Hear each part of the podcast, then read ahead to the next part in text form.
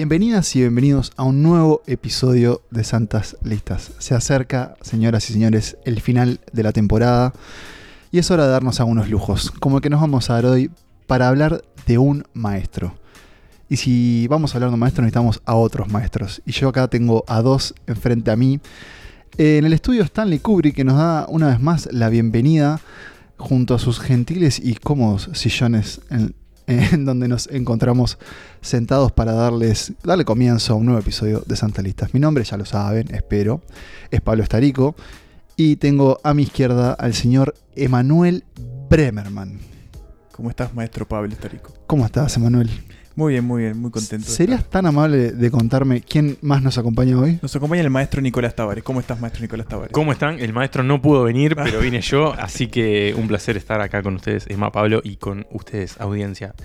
No sé ustedes, pero siento que hace mucho que no nos encontrábamos y tal vez sea porque eh, sí nos vimos, pero con ustedes, con la audiencia, Mm. en nuestro último episodio Terror Salvaje, grabado, realizado y registrado en vivo en el Club Cultural Charco, en lo que fue una gran noche, que bueno, la pueden escuchar aquí abajo, ¿no? O sea, abajo de este episodio está. Pero que bueno, que nos tuvo alejados de los estudios este, por unas semanas, ahora volvimos a ellos y... Estábamos alejados hace un tiempo largo, ¿no? Parece más, de, parece más de lo que eh, es. Ha sido más irregular esta temporada en cuanto, en Pero cuanto a los sí, estudios. porque el anterior... Ay, no, no dije nada. Pero sí vamos a volver a salir de ellos y ya se enterarán. Algunos ya lo detectaron. eh, tal vez al final de este episodio lo revelemos en más profundidad. Pero hoy no venimos a hablar de nosotros. Rara vez hablamos de nosotros. Y al mismo tiempo siempre hablamos de vez siempre hablamos de nosotros. Hoy vamos a hablar del señor Satoshi Kon.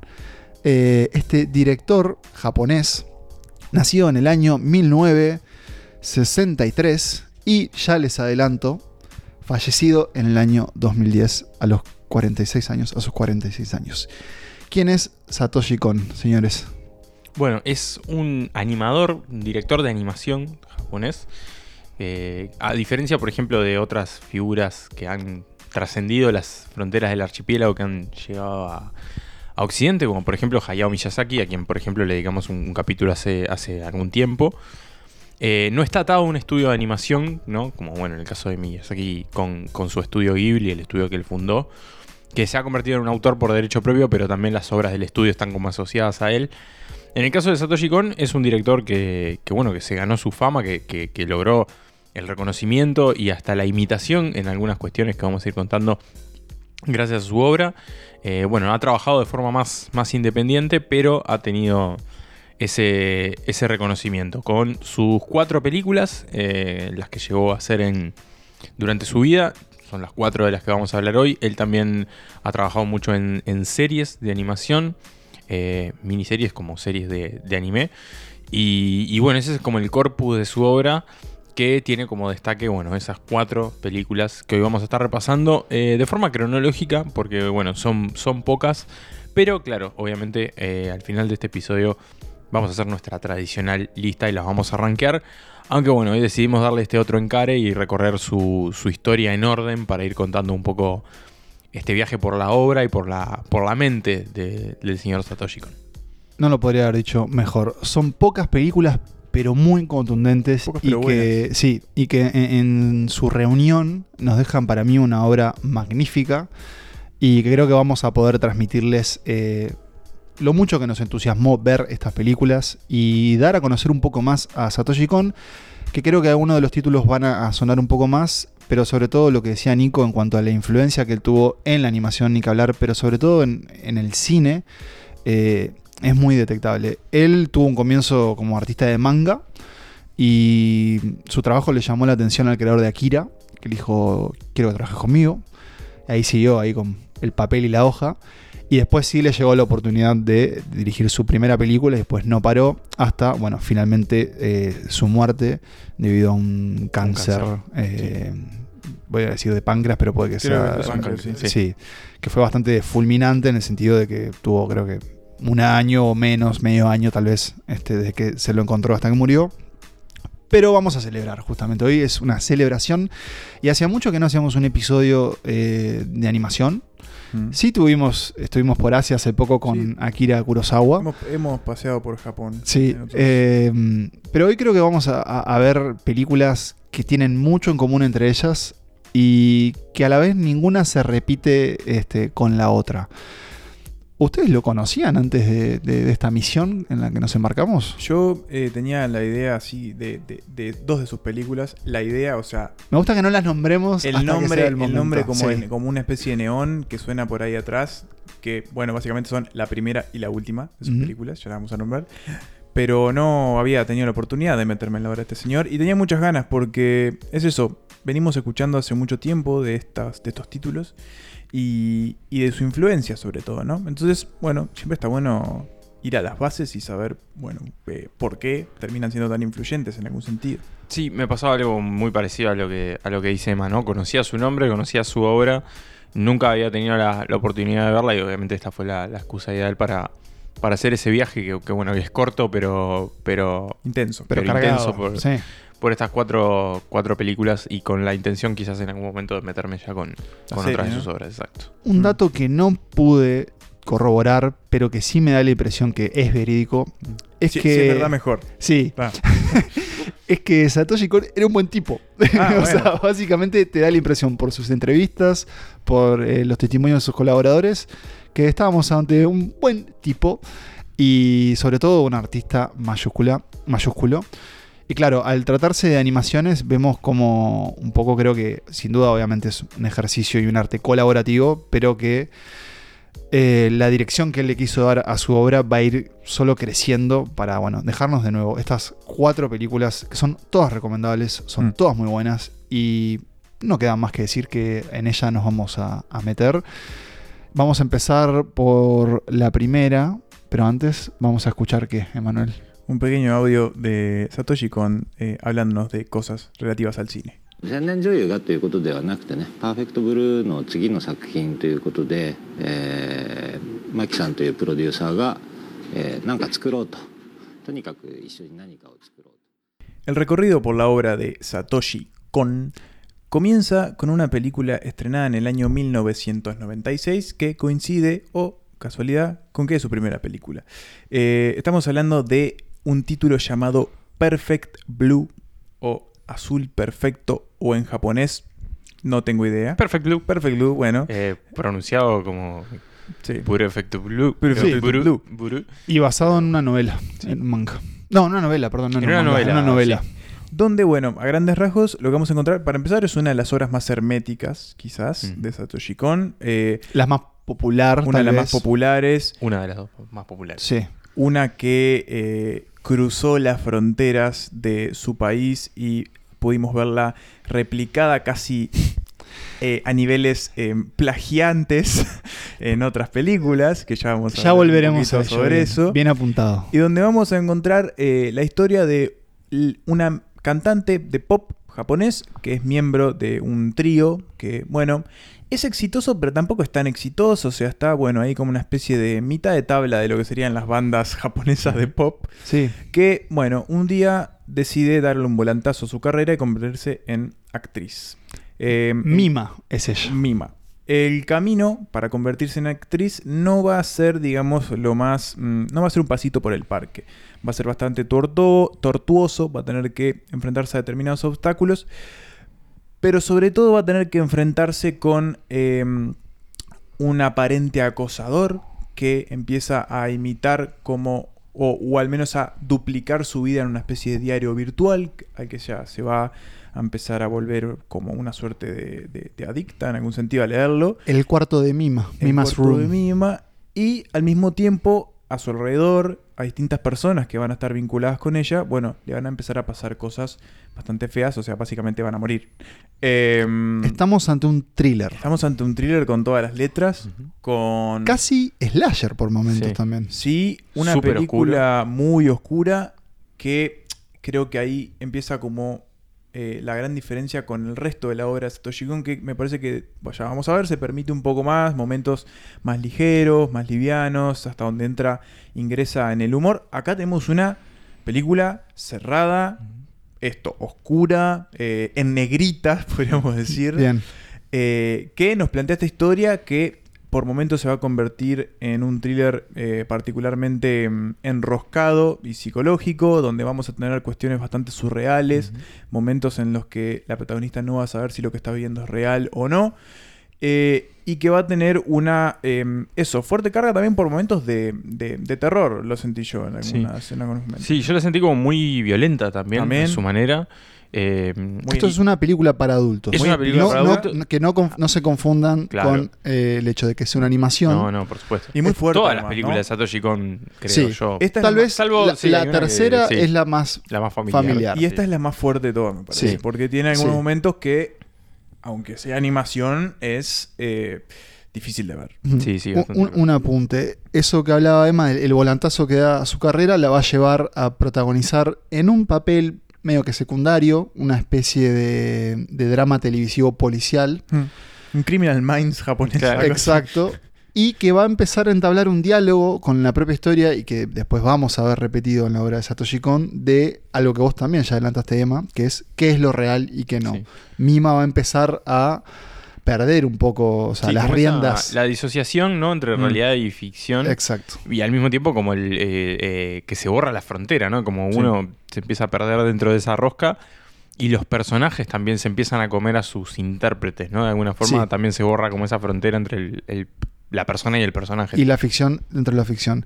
Creo que, como siempre, en Santas Listas hay dos formas de hablar de esta película. Una es adentrándonos en sus detalles y otras no. Yo me, me la jugaría que gran parte de ustedes no la ha visto, por lo que no vamos a revelar, Mm. creo, los giros que hay No. dentro de Perfect Blue.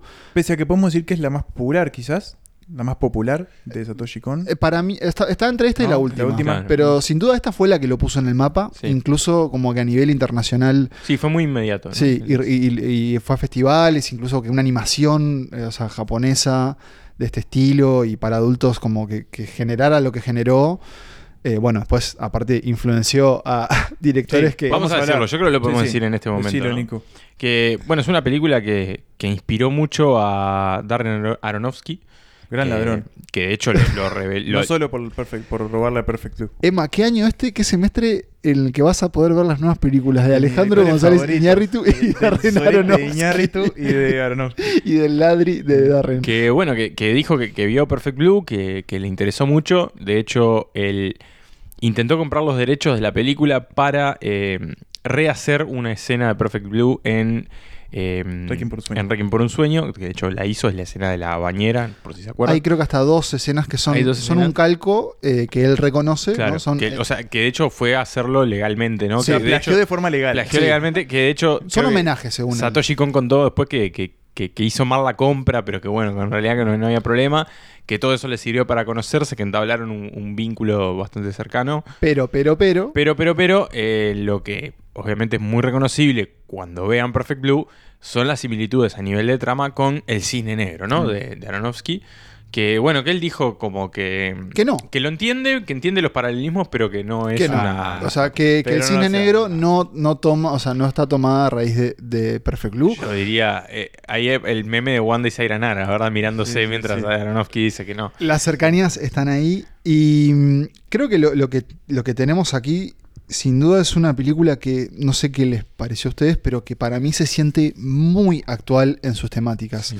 Una, una cosa que tal vez no, no dijimos es que ese, ese trío de, de cantantes pop que, que integra Mima pertenece a una cultura japonesa que yo no conocía hasta ver esta película, que es la de los idols, o podría ser los ídolos, las ídolas o los ídolos, que son como estos grupos sí prefabricados Claro. de, de- Medio parecido en alguna forma a lo que pasa ahora con la Corea. música Exacto. coreana. Claro. Pero, eh, ¿cuál es el, el, el- creo yo, el J-Top? Es más oscuro lo que Claro. le pasa a los ídolos como una eh, japoneses también, o del J-Pop, porque son más descartables. Buscan que estos, que estas cantantes siempre sean muy juveniles, jueguen con esa idea de la inocencia. Y claro, así como digamos, alcanzan la fama, enseguida son reemplazadas por otra. Y en el caso de Mima, la protagonista, está en el deseo de ella primero en alejarse de eso, que además vemos que también hay un vínculo con eh, los fanáticos y con la obsesión que a veces tenemos con, con las celebridades, ¿no? Entre eso, la presencia de internet y de la idea de la vida virtual o la identidad virtual con Sí, la fue real. como muy adelantada su. Es que te re sorprende algo. cuando la película arranca, es una película del 96 y está 97. 97, están todo el mundo ahí con las, con las laptops. Claro. Como laptops en el 97. Y, y la idea de- de- del foro, bueno, y al mismo tiempo tenés una persona de 20 años que no sabe usar internet, ¿no? Ese- Entonces ese también es como. claro, bueno, la- las computadoras, esa idea del foro. Y también está eh, en el caso que le va a suceder a Mima es que ella va a tener un acosador, Claro. ¿no? Alguien que va a seguir todos sus pasos al- después y al punto de eh, tratar de acercarse a ella a través de la violencia.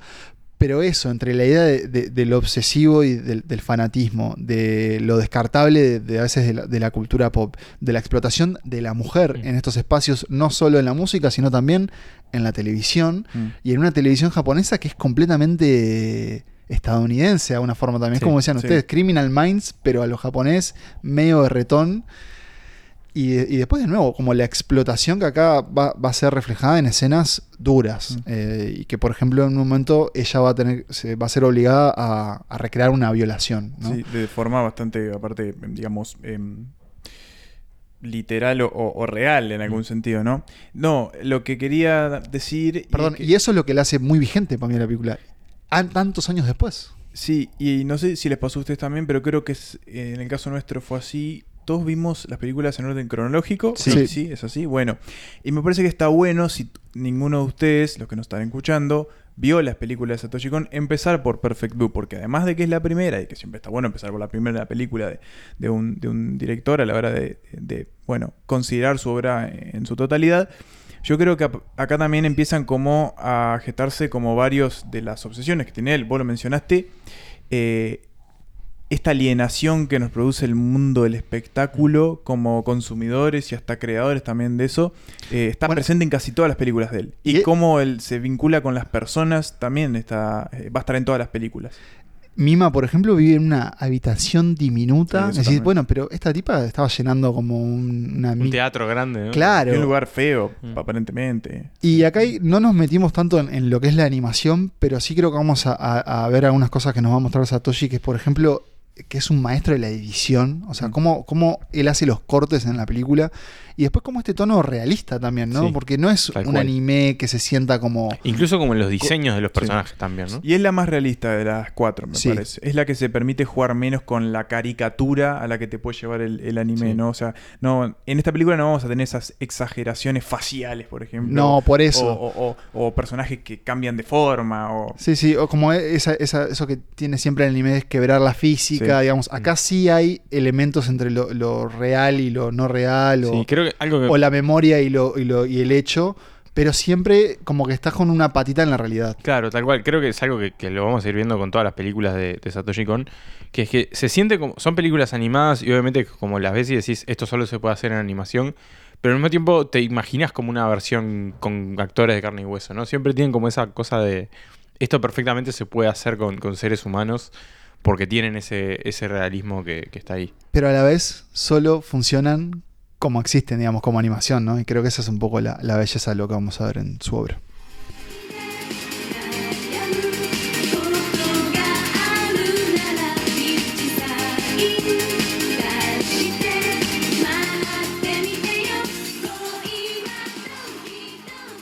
Seguimos el recorrido por la obra de Satoshi Kon con eh, su segunda película. Nos vamos al año 2001 para hablar de Millennium Actress, eh, no, voy a decir el título en japonés porque acá sí es distinto.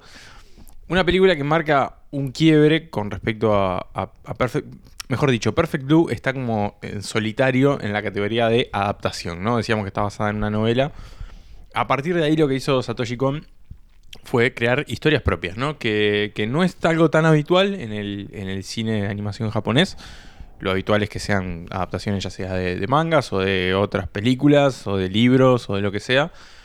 Eh, entonces, bueno, eso como la- las hace las hace todavía más raras eh, en ese sentido, más allá que en Occidente por ahí lo que vemos primero es la animación y después por ahí se va al material base.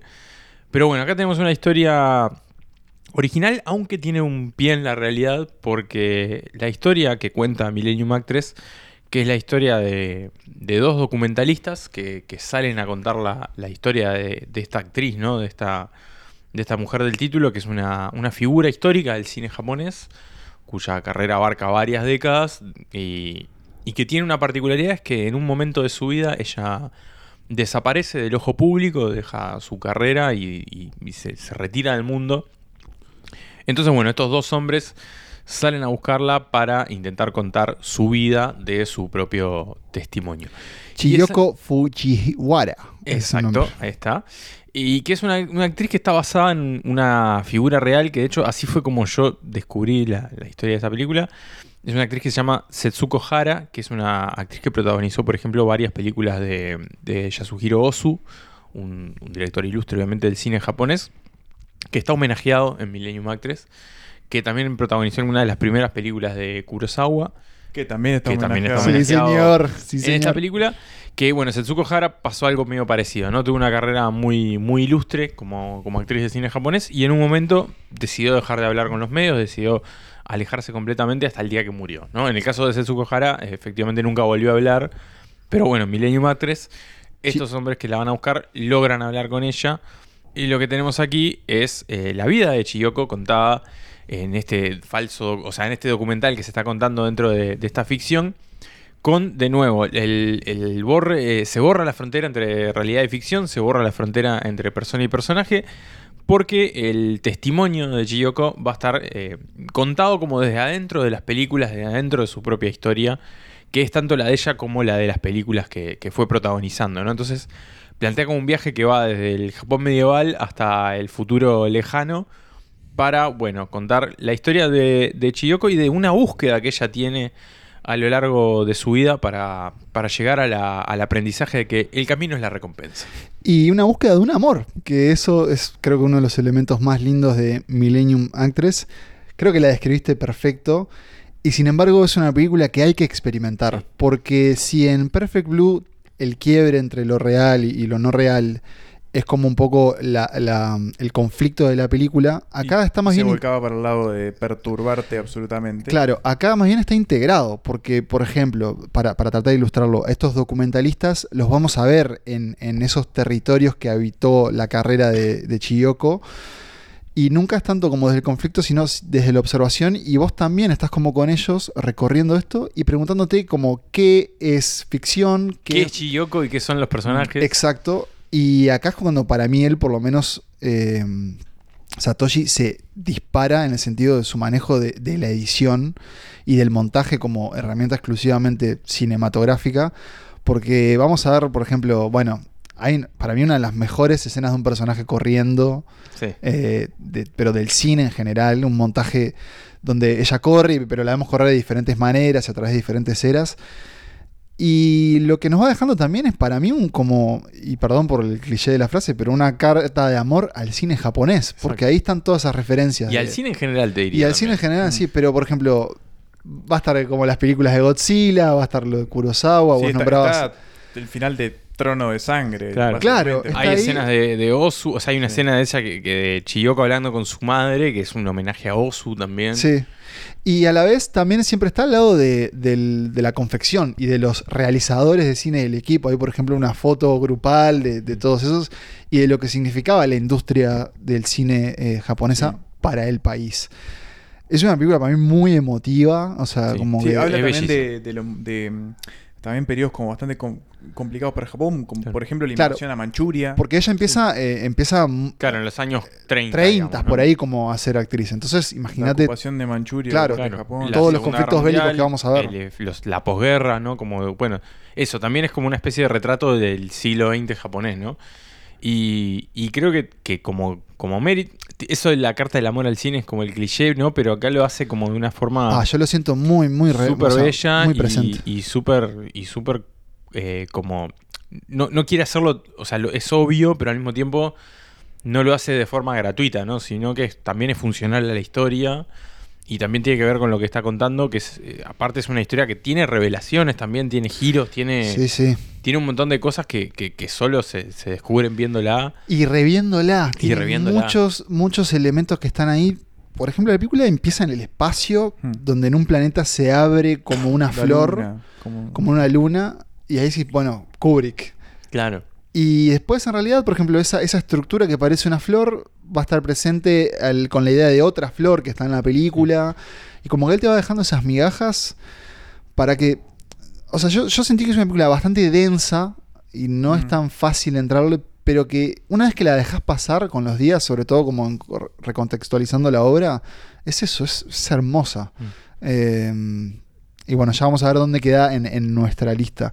Y algo que me, que me pasa también con estos personajes, como que te olvidas que estás viendo una animación. No sé si me Sí, explico. son o sea, muy humanos. eh, Son muy humanos. de son- que son humanos. eh, Claro, tienen no, no- no es Goku, ¿entendés? Claro. O sea, Go- Goku solo puede existir en, en- en- en el mundo de Dragon Ball, pero estas personas, o sea, eh, Chiyoko, es como decir, ah, esta persona existió, o sea, Mm. él me lo ha mostrado de una forma mágica, pero no sé, es como, como que de verdad siento que, que- que él solo podía hacer esto a través del- de, la animación de- y del anime, en este caso.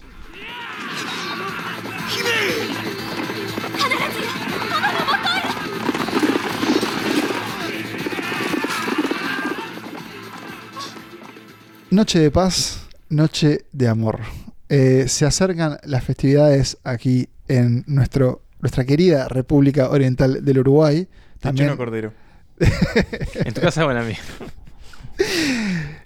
Y tenemos entonces para celebrar esta película festiva de Satoshi Kon que se aleja de alguna forma casi que por completo con el resto de su obra, porque va a ser, la, lo adelantamos, la más familiar, la más terrenal y sin embargo la idea de, del sueño o más bien del milagro va a estar presente. Está la magia navideña. Esa, Mm. está la magia navideña en esta película que se titula Tokyo Godfathers. O podríamos traducirlo a lo gaucho, a, la- a lo, a lo pampa, Padrinos de eh, Tokio. padrinos de Tokio. ¿Y quiénes son estos padrinos?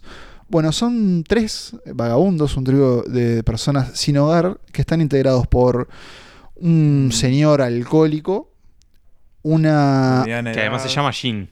que además Digo, se llama ¿cómo? bien, una mujer trans y una adolescente que escapó de su hogar, eh, que por algún motivo decidió irse. ¿Y qué va a unir eh, en una misión a este grupo, a este grupo variopinto? Y- Un hallazgo. Un hallazgo que es justamente el de un bebé. Eh, un bebé que van a encontrar En un basurero. en un basurero y que van a decidir, en esta, no, no lo dije, pero esta película sucede en, en, en Navidad. el- Nochebuena, claro, podría Nochebuena, ser. Navidad. Eh, y que recordemos, bueno, en Japón el cristianismo está presente. No es mayoritario, pero está presente. Pero está presente. Entonces, bueno, tenemos, a- ya creo que las, las imágenes ya empiezan a hacerse más claras, ¿no? A estos tres padrinos o tres reyes magos, podríamos decir, que tienen a este bebé y que van a ponerse como misión devolvérselo o encontrar a sus padres. Y acá, señores, tenemos a la película más liviana de Satoshi, La más tierna. la más tierna y la más, y una palabra que ustedes saben que me gusta mucho, entrañable. Entrañable. más entrañable. Igual tiene unos momentos bastante Sí, complicados, es bastante duros. No, y ya creo que en la presentación de sus Sí. protagonistas lo tenemos. O sea, Sí, una sí. mujer, y no dijimos el año. eh, 2003. 2003. 2003 tenemos a una protagonista trans Ujú. En el 2003. en el 2003. Bueno, y en Japón, que y en más, Japón, más complicado. a un alcohólico, o sea, un tipo completamente cargado con sus demonios y con un pasado muy trágico. Y bueno, después a una, a una, a una chica, una joven que decide de alguna forma vivir en la calle. Sí. Entonces, en realidad el contexto es jodido. Como en todo. Claro. ¿Cómo, cómo, quiero dejarlo acá, tal vez después lo borro, ¿no? Pero qué, qué acompañado me sentí cuando en el vivo tiré un chiste de, de todo y Nico me lo festejó y nadie más, lo, nadie más lo agarró. nadie más. Pero bueno, Este, como todo, justamente. Creo que tu chiste fue como en todo. Sí. Y- El contexto es jodido, pero ¿de qué, no, qué nos va a dejar eh, Satoshi con esta obra? Nos va a dejar eh, una. ¿No la viste con una sonrisa vos? Sí, y eso que las historias de Navidad me metían las bolas llenas. Pero. Pero esta particularmente no me tiene las bolas llenas. Y, y la verdad es que es, es un, ca- un, un viaje, un viaje espectacular con estos personajes. Que además están. eh, creo que delineados y empezamos a conocer sus historias de fondo en los momentos justos. O sea, no tenemos una presentación al principio que nos abrume de qué les pasa a estos personajes y a medida de que ese bebé los va encadenando a determinadas como esperanzas, esperanzas o expectativas que tienen los distintos personajes, vamos entendiendo por qué están en la calle, qué les pasó, Sí. cuáles son sus historias de fondo. Y para mí son tres de los mejores personajes de toda la obra. de filmografía, sí. Eh, son increíbles. Y, de nuevo, son muy humanos, ¿no? Sí. Como también como personas que, que perfectamente podrían existir en el mundo real. Creo que en, la- en las anteriores películas teníamos protagonistas mujeres de alguna forma solitarias. Y acá tenemos la idea de una familia y una como También. familia reconstituida. Y está marcada también una película que me doy cuenta que, que disfruto de ese tipo de, de historias, que es las aventuras en las desventuras. Porque Mm. a ellos les van a ir pasando cosas. Esta onda After Hours, ¿no? Porque aparte es muy nocturna la película exacto. también. Sí. Desde la comedia muchas veces, pero también desde... Tiene grandes momentos de acción en la Sí. fiesta, por ejemplo. Bueno. Cuando aparece un- una persona que habla en argentino. Pa- estoy- estoy- la- Sí. De hecho, busqué a los actores para ver si había pistas de su presencia porque sonaban argentinos. Yo cuando cambió la voz, hay un momento. de- Vamos- Pensaste que habías cambiado el, el- el La diálogo. película, obviamente, está, hay un está en momento en el que los personajes aparecen en una especie de fiesta, de, Claro. de- de gala. Sí. eh, en un casamiento. Caen un casamiento. por motivo ahí. Y uno de los, de los mozos, que está ahí en realidad, una de las mozas, se descubre en realidad como una especie de atacante o de, de atracador, o cómo le puedo Sí, llamar. de asesino, Como, como un un asesino, como un sicario, hitman, un sicario. Buenísimo. que pela una pistola, se saca la peluca y de repente empieza a hablar en argentino. Claro. eh, cuando vos venís escuchando hace rato el japonés, entonces es como un shock un Sí, poco. Es sí, decir, sí, "Ay, sí, ¿qué, qué apreté? Que to- toqué Bueno, mal. no, encontré la procedencia de los actores, no lo pude comprobar, eh, pero sí encontré el Instagram de la, de la mujer que hace de, la esposa de del esposa, sicario. que también es Eh, y tiene toda la pinta de que son argentinos viviendo en Japón hace mucho tiempo ya. Ah, Pero Aparte es acento es- bonaerense. lo escuchás y decís, vos, pero estos son argentinos. de Recoleta. Eh, es muy raro, es muy raro porque aparte, claro, son como, tienen la piel muy oscura, ¿no? Entonces es como que son Sí, la- latinos pero, gen- el- pero, el pero- hecho de que, que nosotros lo reconozcamos como argentinos es muy. Pero ese momento de, de- de la fiesta, por ejemplo, hay una, una gran escena de acción a partir de ese, de ese hecho Sí. puntual. Eh, y me parece que también eso habla de, de- de, digamos, la ductilidad de, de Satoshi Kon para, para manejar estos registros, ¿no? Nos lleva Sí. como ese thriller súper oscuro que era Perfect Blue. el final es muy tenso de Tokyo Godfather Sí. también. Pero Es tiene como esos momentos medios como vez mágicos, ¿no? Como- ¿no? El final. Sí, y a la vez estoy pensando también, y sin revelar mucho, en una, en una escena que es como el clímax de la película, y que el tipo hace que frena la historia y te da como un destello o unos, unos brillos de luz Mm. que decís, es un puto genio. Y otra cosa que a mí me gustó mucho de esta película es que eh, ta, los personajes son entrañables, eh, el guion en alguna medida Pero con- quiere que vos los Pero con quieras, falencias entre pero ellos. tienen también. falencias y de hecho en muchos casos hay momentos donde vos te sentís un poco eh, traicionado por determinadas acciones que, que Mm. ellos cometen o, o cosas que dicen que en realidad no era no, no vienen tanto por el lado de algo que habían dicho anteriormente entonces también juega con esas expectativas de- del espectador a, a partir de estos personajes y, y eso me parece que también habla como de cierta madurez a la hora de construirlo Sí. no o sea quiero que vos los quieras pero quererlos también eh, con a su fallo. de Sí. Y maneja fallos. muy bien la información, que no, que hoy lo decíamos un poco también, cómo te va, te va dejando entrever los pasados y, y los secretos que esconde cada uno de ellos y cómo eso también se va integrando, ¿no? Creo que eso lo hace muy orgánico en, en todas sus películas, cómo eso lo va metiendo en la, en la historia que te está contando en presente, digamos. Y acá además mete esas cuestiones como esos pequeños toques de género dentro de lo que es una especie de comedia eh, navideña que eso es la más luminosa también junto a Millennium Actress creo que son como las dos más luminosas esta incluso todavía más. Y tiene esa cuotita de magia no particular en una historia que también es muy realista y que tiene un gran uso de la ciudad de Tokio como, como escenario también de- Sí, de la sí, sí, sí, sí. Y bueno, si quieren y se están pensando ya eh, una película para programar en la Nochebuena, pueden escaparle por un año a mi pobre angelito. Es- iba a decir, y pero programarse Tokyo Godfather, que va a ser una gran opción para toda la familia. háganse ese autorregalo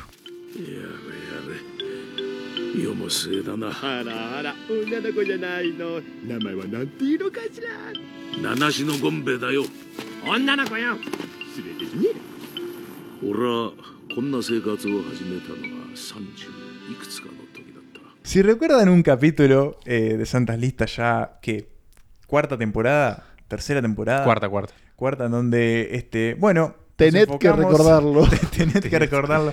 Nos enfocamos en un director llamado Christopher Nolan que, le ha ido muy bien este, en su carrera em, y propusimos el título Genio farsante. ¿Qué respondimos? Y no me acuerdo qué respondimos pero si tomáramos a la película, a esta última película de Satoshi Kon, la última que él este, creó antes de su muerte, eh, y bueno, empezáramos a verla y empezáramos a pensar en lo que hace Nolan después, bueno, creo que nos inclinaría- inclinaríamos más por eh, el concepto o la determinación de denominarlo un farsante. Y más si vemos los años, ¿no? De estreno Y de más si vemos los ¿De, años. de cuándo es Paprika? 2006. Del año 2006, y no lo dijimos. Ay, perdón. Se llama Paprika.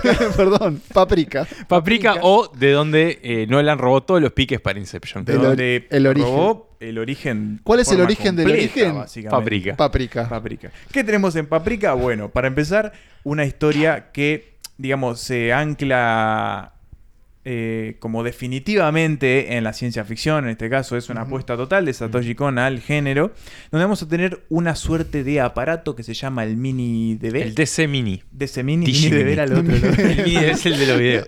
El casetito. el DC Mini, que es una especie de pincha donde, bueno, te permite como proyectar tus sueños y la gente que tiene acceso a eso puede, bueno, moldear y meterse y viajar. Sí, supuestamente es una herramienta terapéutica, ¿no? Hecha Mm. con fines de, de tratamiento psiquiátrico, psicológico. Pero que todavía está en fase de prueba, que todavía está en, en ensayo. beta. En, en beta es eh, una creación de un, de un grupo de científicos Es que el son Twitter de Elon. Musk, que está en Es el- ensayo para ver qué ahí, pasa con ahí. eso. Y utilizado por nuestra protagonista, eh, la doctora Atsuko. Y su alter ego en el mundo de los sueños, Paprika. Eh, ¿Cómo en el mundo de los sueños? ¿Qué va a pasar? Bueno, su alter ego en... No, no, pero contame más. Porque ¿qué va a suceder? Eh, la cuestión es que va a aparecer una especie de ataque terrorista, podemos llamarlo así, donde de repente eh, las personas que van a estar como conectadas a esta suerte de aparato van a empezar a sufrir como... ¿Cómo llamarlo? Como intervenciones en sus Sí, sueños, ¿no? desbarajustes eh, Invasiones eh, oníricas. Sí. Que bueno, los va a llevar a bueno, situaciones poco agradables para ellos. Entonces, ¿cuál es la misión de esta doctora y su equipo de trabajo en una especie de instituto especial que Científico, trabaja en estas cosas? Eh, bueno, descubrir que, quién está detrás de estos ataques, básicamente. Entonces ahí van a empezar a viajar entre sueños, eh, paseando por paisajes muy similares a los que podemos ver en una película que apareció después más tarde, El origen de Nola. Hay mucho pasillo, Hay mucho también. pasillo, medio vidrios loco. que se Muchos espejos que se rompen. que se rompen. Eh, alusiones a ciertas personas que pueden moldear los sueños. A los mitos griegos. En fin, muchas cosas que después sirvió para otra gente. eh, y que acá nos va a dar una, una película, por momentos, yo creo que un poco hermética, quizás un poco demasiado hermética. Pero al mismo tiempo muy excitante, muy atrapante, que te mantiene como preso de esa intriga que es, bueno, ¿qué está pasando en este mundo de los sueños? Que a diferencia de lo que pasa en, en el origen de Nolan, esto sí, acá se eyecta a un nivel mucho más surreal, ¿no? Aparecen como eh, bichos parlantes, desfiles este, paródicos, en fin, un montón de cosas Sí, raras. tiene, tiene esa cuestión muy, muy lisérgica también de alguna forma. Tiene algunos momentos también bastante linchianos, como en su puesta en escena también y en su, y en su desarrollo. En las escenas que transcurren en un, en un bar que tienen mucho Sí. de eso, con unos personajes ahí bastante peculiares. Bueno, no elegimos, hay un pasillo que básicamente es eh, calcado. Exacto, tal Sí, cual, de, de. Inception. eh, que Nolan negó todo, ¿no? Como, como Todo mandan los abogados. Le dijeron, Nolan, nega vos todo. nega todo, Vos vos nega todo. todo, vos fingís Vos tenés demencia. que negar todo. Y de nuevo esa cuestión, ¿no? Del sueño metiéndose con la realidad y no pudiendo disociarse, ¿no? Y esta doctora Atsuko Chiba que no puede separarse de Paprika, en un momento también se van, se van confundiendo entre ellas. Pero de nuevo, está como en un nivel mucho más intenso y mucho más salvaje que, que lo que habíamos visto en las otras películas de, de Satoshi Kon, pero está esa presencia de la identidad llevada también al lado del, thriller psicológico. Decíamos que Perfect Blue era de las más populares, Paprika vendría a ser la otra, están cabeza a cabeza. Yo recuerdo como el afiche, eh, como lo tengo muy presente, y no sé qué le pasó a ustedes, pero a mí Paprika es como la que más me cuesta emocionalmente conectar Sí, sí. con la película. Es la más fría. Es, Ah, el, es más el viaje que Claro, la historia. Y a la vez, al caer, sí, al caer en, en este visionado, la última también hay un poco de, de- de saturación, me parece. Pero por otro lado, como que reconoces que Satoshi Kon ya está en un momento completamente desenfrenado en, en explorar, decir, bueno, ¿hasta dónde puedo llevar Mm. eh, mi imaginación a este mundo. Y Emma adelantaba un desfile paródico que es una escena increíble donde como que hay una invasión de, de seres de sueño que empiezan a, a- caminar por la ciudad y con una banda sonora que Sí, te queda en la cabeza como un chicle que es muy Bueno, extraña. Una ciudad que empieza a doblarse sobre Bueno, sí misma también. ¿no? Otra vez, vos nega todo, Christopher.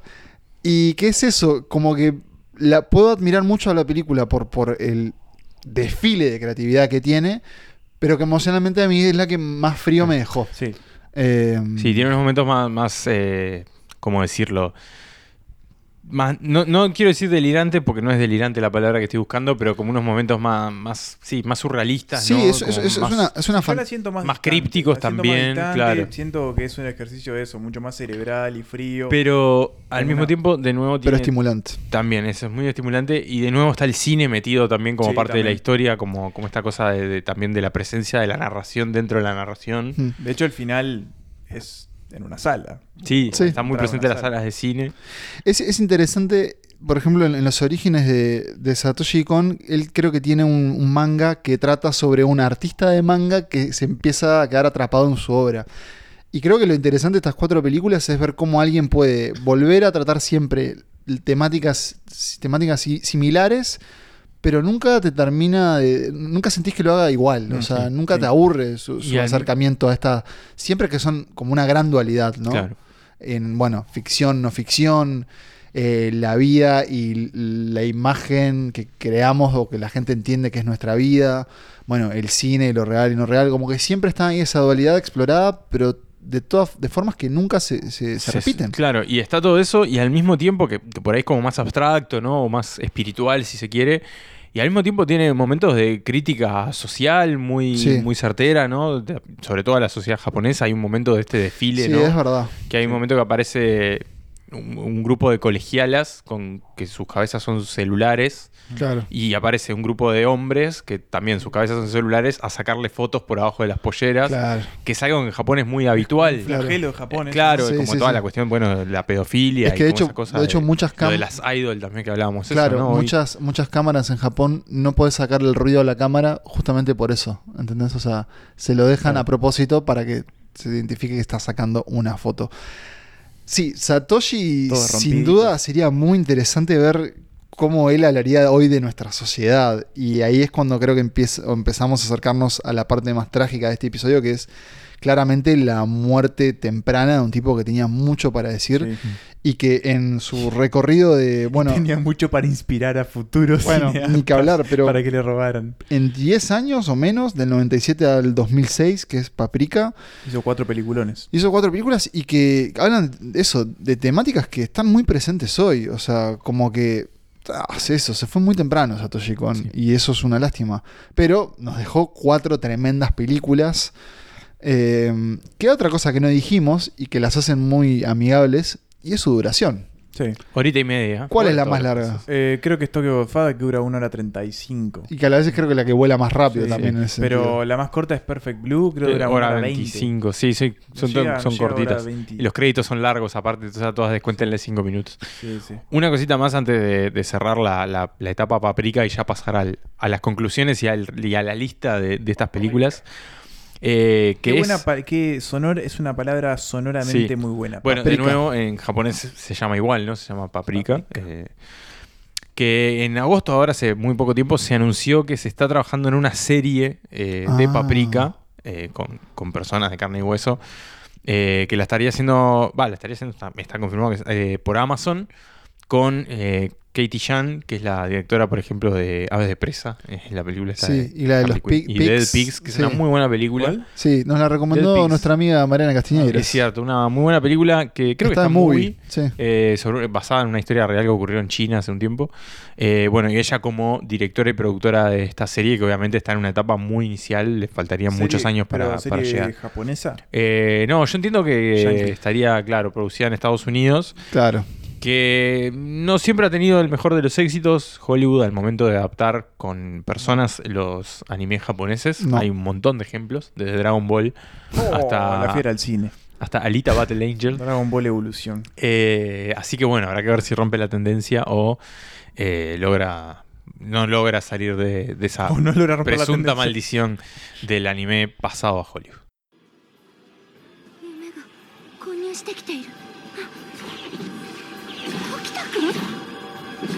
あの子勝手にフライングしたんだ待って時田君あパプリカどうして時田君がここにシナプスに咲く甲骨はパプリカ印の乳脂肪5%が鉄則 Y así rápidamente, pero no por eso menos satisfactorio, se nos va este episodio o de alguna forma esta presentación y por qué no, esta oda al maestro Satoshi Kon y sus cuatro películas que fueron eh, Perfect Blue, luego Millennium Actress, seguido por eh, Tokyo Godfathers. Tokyo Godfathers y por último Paprika. Ahora, si Santas Listas les tiene que, las tiene que ordenar, las tiene que revelar en su ya clásico y demandado ranking, les podemos decir que en el cuarto puesto se encuentra Paprika, Tu última película. Bien. en el tercer puesto está Tokyo Godfathers, Mm, Tokyo Fathers. por supuesto. la nueva gran recomendación para estas navidades. Mm. En el segundo puesto se encuentra su ópera prima, Perfect Blue. Y en el primer puesto se encuentra Millennium Actress. Mirá, pensé que quedaba Perfect Blue primero. No, lo hicimos mientras nos preparabas el café. Quedaron, hay que Ah, decirlo, quedaron todas muy cerca las tres primeras, eh, casi que verdad. intercambiable te diría ese, ese sí, podio. diferencias de un punto de nuestro sistema riguroso matemático. Paprika sí quedó más abajo, un poco lo decíamos, ¿no? Es como la más fría, quizás Sí. por eso también, capaz que con una revisión sube o capaz que le, le encontramos después. Ahora, otra- todos, otra todos. Hicimos un- una salvedad con, esta, con este ranking y con esta selección, y es la siguiente. Todas estas películas nos gustan Sí. Sí. todas nos encantan. y Sí, todas sí, las recomendamos. Sí, todas Y no es bien. menor que tengas un tipo que hizo cuatro películas y que las cuatro películas se- No. sean todas muy. Pasa buenas. con Satoshi Kon y con, con John Casale. Sí. Ah, qué grande John Casale. Se merece, es el, episodio episodio. de, de los que hicieron pocas películas y le fue bien. Temporada que viene me Sí. encantaría hacer un episodio sobre él. Pero estamos hablando de Satoshi Kon que dejó una película a mitad de camino, que por ahí me anoté el nombre, pero algo así como Dream algo. Y una serie, ¿no? Este, Paranoia, sí hizo, sí Paranoia. hizo una serie exacto. eh, que la hizo entre las películas, pero bueno, se- suena muy, yo no la vi, suena Sí. muy bien. Sí, Es- bastante turbia de sí. nuevo. sí. Eh, 13 capítulos, o sea que es bastante amigable. Mm. Tiene un corto que dicen que es excelente, que dura un minuto, que se llama Ohio, pero con H y con Y, o Good Morning. Claro, Em, Ohio es el, el Buenos días japonés. Moshi Moshi. ah, Ohio Moshi, Ohio- Moshi. Me encanta Moshi Moshi Moshi para atender el teléfono, es Moshi Moshi. buenísimo. ¿Para Ohio- atender el teléfono? Es solo para Pensé atender el tipo, teléfono. Hola. ya habíamos, eh, habíamos masacrado el idioma en nuestro episodio de Kurosawa. moshi, moshi. Me gusta que nos reímos. Su película. Ah, su película quedó, Nico, si podés averiguarme el nombre mientras... De la película pendiente Te de cuento Satoshi que- a la producción, no te Sí, preocupes. ah, perfecto. Que quedó pendiente y por un tema de financiación no se pudo terminar, o sea, incluso después de su muerte, pero como que siempre está ahí. Creo que incluso lo- los últimos productores dijeron, si alguien quiere poner la guita para hacer, The Dreaming Machine. qué titulazo, y tiene que ver obviamente con eh, la obra de Satoshi Kon, si alguien tiene eh, la guita para terminarlo, está ahí. Se Obvio- pueden ver imágenes. Sí, Hay claro, que él llegó a trabajar claro. Ahorita en que ella. Nolan ganó con Inception, podría Oh, meter algo claro. de eso, ¿no? Baronofsky con el cine Claro. negro. Fundí el Oscar que ganaste con el cine negro y pagá la película Satoshi Kon que le robaste todo, hijo. Alguno, alguno de esos podría. Y bueno, em, ¿dónde encontrar las películas de Satoshi Kon? Por ahí. En Torrent. por ahí en Torrent. Si desean preguntarnos dónde específicamente, bueno, no va a ser tan difícil Se la contactarnos. facilitar por un módico precio. Una Eh. módica suma. Que, ¿Dónde la pueden aportar a la suma? En nuestro link a Mercado Pago o, como nos gusta decirle, la chanchita de Santas Listas que está siempre abierta a Está sus bien. colaboraciones y que de hecho va a haber que buscar otra chanchita porque este año han llegado muchas, pero no queda de más decirlo, nunca son suficientes. Yo igual, Nico, no sé vos, yo no he visto un peso. Yo todavía no. Me dicen que Eh, está todo en la cuenta. en la no, cuenta, me dicen, pero llega la no. cuenta, Yo ya les- no he visto un peso. yo ya les expliqué. Espero que ahora para la Navidad, por lo menos. Yo un ya les expliqué ¿no? que esto es una. eh, Tiene una lógica medio Bitcoin. O sea, Ah. la plata está en muchos lados, ¿no? Y Si Santa se Lista reúne- no llega a la séptima temporada, ya sabemos por qué fue. Claro. Pablo se robó la guita y Se fue a la- Oiga, oiga, yo no. Eh, perdón, El perdón. tesorero. Eh, o sea, que por lo que tengo entendido. Que no es el mismo de la newsletter que Es- salió hace poco. es- Volvió la newsletter y todo el año escarnado. ¿Está Sí. vivo? o dejó, dejó cosas preparadas. Es una especie de cadáver que Estaba se en el, en el limbo ahí, como con el DC Mini. Estaba. Volvió, volvió a la newsletter, vuelve a su ritmo, como ya sabemos, y volvió. bueno, No sabemos vol- si volvió a su ritmo, volvió una vez, hay que ver. volveremos nosotros a ver sus aportes, esperemos que sí, y volveremos a vernos nosotros con ustedes, querida audiencia, eh, próximamente. La respuesta es sí. ¿Cuándo? El 22 de noviembre, dos días después de. No, perdón, dos días antes del debut de Uruguay en la Copa del Mundo de Qatar. Dos días después del inicio del mundial. Dos días después del inicio del mundial. Ahí vamos a estar en ese gran centro, amigo, eh, hermano, ya nuestra, nuestro cuarto estudio de grabación, eh, Club Cultural Charco. Vamos a estar haciendo un episodio en vivo sorpresa. Santas Listas 3D vuelve. Todavía no vamos a hacer la comunicación oficial, oficial, oficial. Es decir, el afiche, la temática y demás. Pero por lo pronto, si están escuchando esto, ya les decimos que se reserven justamente el martes 22 para el último Santas Listas en vivo del año. Y uno de los últimos episodios del año. Y uno de los últimos episodios del año. Última oportunidad de vernos en este año. ¿no? Sí. Y quién sabe, tal vez Para siempre. para siempre. No lo sabemos. Nunca se sabe. Nunca se sabe. Lo que sí se sabe es que me encantó hacer este episodio con ustedes. Sí. Me encantó ver las películas de Satoshi Kon. Era un pendiente que quería, que quería cerrar y la verdad es que fue un gran viaje. Qué lindo. Mm. Qué hermoso lo que me decís. Hermoso, ¿no? Eh, yo digo lo mismo también. Fue, fue un muy buen viaje este por, por la hora de, de Satoshi Kon. Eh, tenemos otros episodios planeados que, que también nos tienen muy entusiasmados. No, por contrato ahora- tenemos que Sí. tenemos por lo menos tres episodios más. Sí, claro. Pero no son de Satoshi Kon. No. Satoshi, Kon fue este y no hay más. Eh, No, no. Que bueno, que también nos entusiasma- entusiasmará mucho meternos en, en esos viajes a partir de, de ahora que ya cerramos el capítulo de, de este cineasta japonés. Perdón, y después viene el capítulo de capítulo. Y El por que- supuesto. Apróntense porque este año es de cuatro Estoy horas. medio preocupado por eh, esa, esa lista final. yo estoy Mire, preocupado porque tengo yo- mucha película. Yo eh, hice una gran investigación por los mares de Torrent para empezar a ver lo que no he visto porque Hay mucha cosa. Ah, hay mucha- un poco. Sí, hay mucha cosa, Sí. pero está un poco flojo. el Sí. año, A mí ¿eh? pasó que empezó muy bien el año, sí. Sí. se hundió, sí, sí, feo. Ahí queda una cosita igual, queda una sí. cosita. No, Siempre sé, aparece no sé si nos va a exigir tal vez correr alguna fechita para ver que entra alguna cosa más. Ah. Vamos a ver. Pero ya para eso falta todavía. Sí, sí. Tenemos que vernos. Hay un mundial en el medio. Hay un mundial en el medio. Tenemos que vernos entre nosotros, con ustedes. Tenemos un episodio más de un director eh, de nuestro continente. Sí, es Guillermo del Toro. ¡Ay, lo dije! Así que si quieren ver películas, pueden ver o las de Guillermo de Toro, pero los invitamos hoy particularmente a ver las de Satoshi Kon. Exacto. Eso fue todo Eso de mi parte. todo. Si escucharon este episodio, no digan de qué es el- este episodio que acabamos de revelar. Por favor, guárdenlo ustedes como escuchas. Es un adelanto para que para ustedes porque los queremos. No sean como el lema de las temporadas 1 No, a 4 no. y hagan spoilers. ¿Fue de la 1 a 4? Sí, después ya te empezaste a moderar. Qué suerte. Y sí, porque. tuviste bien.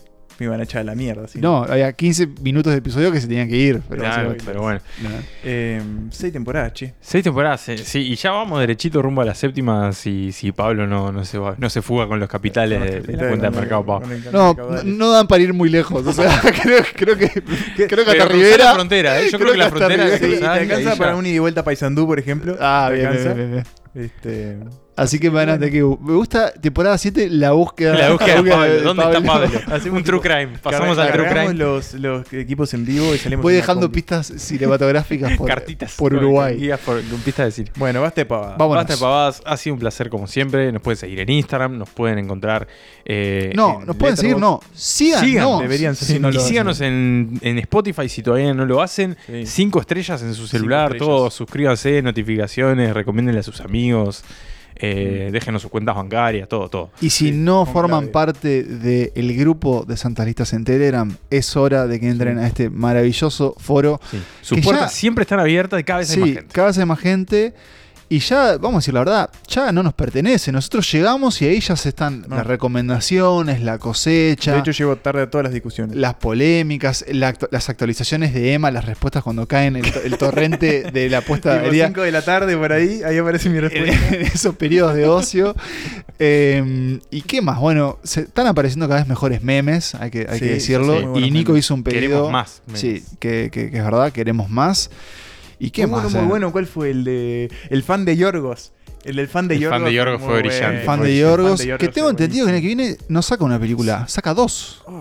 Y Qué creo que las dos con Emma Stone. Porque yo. Está la del feto. Una se llama End y creo que la otra se llama And. Una cosa así. O tal vez las esté confundiendo, pero pronto. Doble ración de Yorgos. Y se vienen muchas películas que, van, que esperamos. Spielberg, se viene la nueva de Martin McDonagh. Que Uh, dicen que está La vamos a espectacular. ver de- de- en Irlanda. La vamos la vamos a- eh, nos vamos a poner unos suéteres. y Es, es en la guerra. no, en que es una isla. No, pero ¿cuándo está ambientada? Mm, no sé. Mm, creo que nos vamos al pasado. Pero por lo pronto, desde el pasado de Santas Listas le decimos gracias por escuchar. The Ya hace horas tenemos que. Sí, tenemos que. Qué hermoso tener todo esto por delante, todo lo que ya hicimos y todo lo que, que seguirá viniendo. Por suerte, el séptimo arte no nos deja de dar satisfacciones y material para poder seguir haciendo. Wakanda este Forever, por ejemplo. Aguante, aguante, aguante, Wanda- acá- aguante Wakanda Forever, la banco. La banco esa película y la voy a ir a ver con Y muchas ya ganas. adelanto que mientras grabamos esto, el Doctor F está en la premiere Uh, de. Wakanda Forever, así que saludos. tal vez podamos tener sus, sus sensaciones eh, en, en el grupo de Telegram. Un Doctor F que defendió con capa y espada a Togo. A todo, sí. eh, en la medida de, de lo que la pudo defender. ¿Eso no tendrá intereses? No. No, no, no, justo, justamente no. Por- tal vez a futuro, pero no, no actualmente. Bueno, basta. Estamos con una despedida más larga que, Sí, la, sí, que- que Casi, el casi tan larga como el capítulo. Redondeemos, redondeemos, basta. Eh, Satoshi Kon, donde quiera que estés, gracias por tus películas. Y Nico, vos tenés algo que decir. que viva el cine.